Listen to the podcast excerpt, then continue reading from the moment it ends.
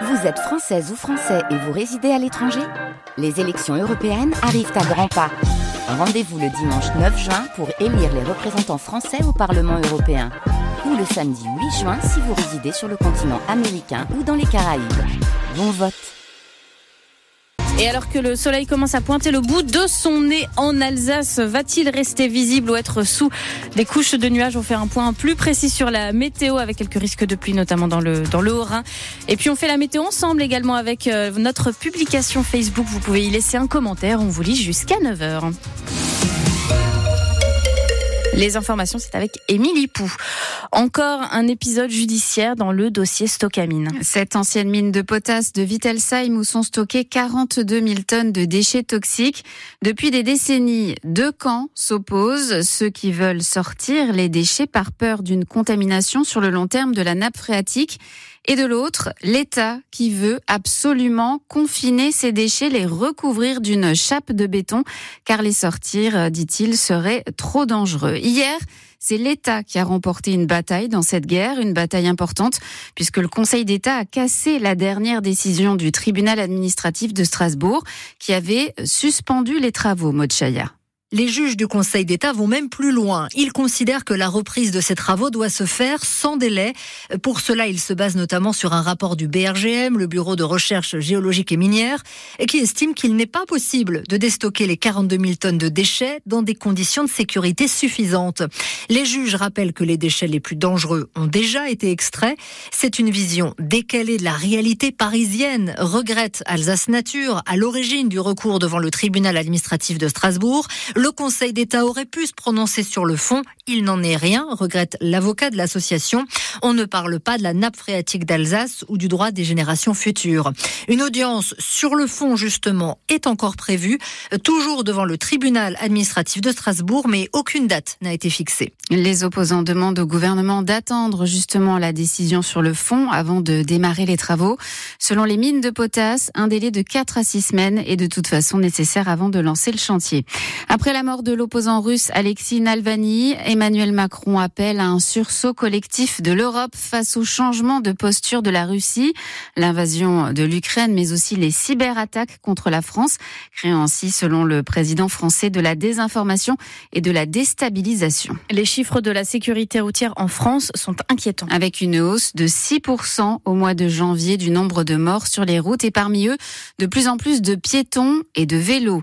À Strasbourg hier, une opération de prévention de la police municipale a eu lieu en plein centre-ville, dans une partie piétonnisée, rue des Grandes Arcades, là où piétons et vélos se croisent et s'effleurent, souvent dangereusement, admet le brigadier chef principal de la police municipale.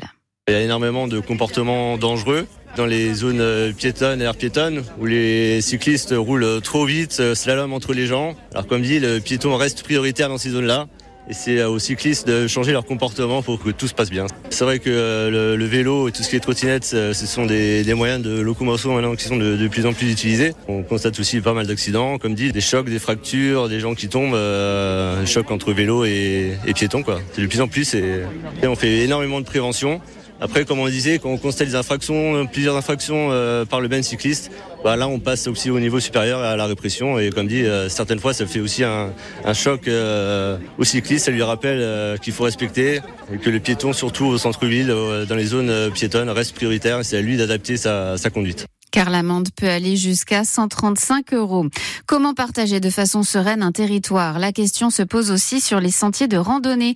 Dans la vallée de Masvaux, le club vosgien appelle à une manifestation ce matin à 11h à Rimbach près Masvaux pour dénoncer la fermeture d'un sentier par le propriétaire du terrain, un groupement forestier. Une polémique à lire également sur francebleu.fr Alsace. Pour ceux qui voudraient prendre le train, pas trop de problèmes sur les TER alsaciens. Ils sont assez peu impactés par la grève en cours des contrôleurs. En revanche, ça coince toujours pour les TGV et les Ouigo avec seulement un train sur deux. Déjà, 150 000 voyageurs ont été touchés selon le ministère des Transports. La compagnie des transports strasbourgeois, la CTS, estime qu'il y a eu un dysfonctionnement mécanique sur un de ses bus. Jeudi, une adolescente de 13 ans a été traînée sur plusieurs mètres car son pied s'est retrouvé coincé dans la porte. Elle a été légèrement blessée. Le bus, lui, est en train d'être inspecté dans les ateliers de la CTS. Un jeune homme originaire de Vasselonne, va tenter de devenir Mister France ce soir. Mathieu Kiffer a décroché le titre de Mister Alsace il y a quelques semaines et il fait donc partie des finalistes ce soir en région parisienne. Portrait de ce jeune passionné de sport et de photographie avec vous, Paola Guzzo. C'est grâce aux photos qu'il poste de lui-même sur ses réseaux sociaux que Mathieu Kiefer a été repéré par le comité Mister France Alsace.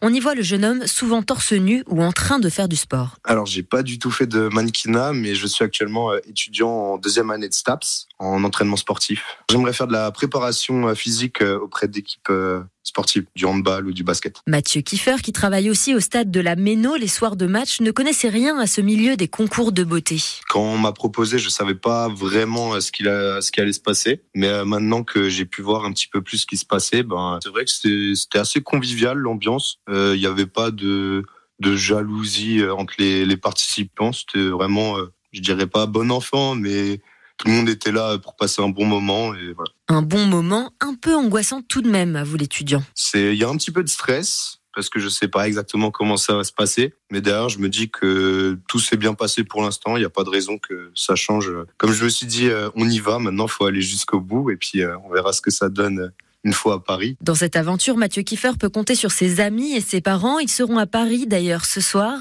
Même ses profs et le doyen de sa faculté lui ont apporté leur soutien. L'élection se déroule à partir de 20h. Mathieu Kiefer qui devrait donc être à la Méno demain pour le match contre l'Orient. Hier, Lyon a battu Nice 1-0 et s'éloigne ainsi de la zone de relégation.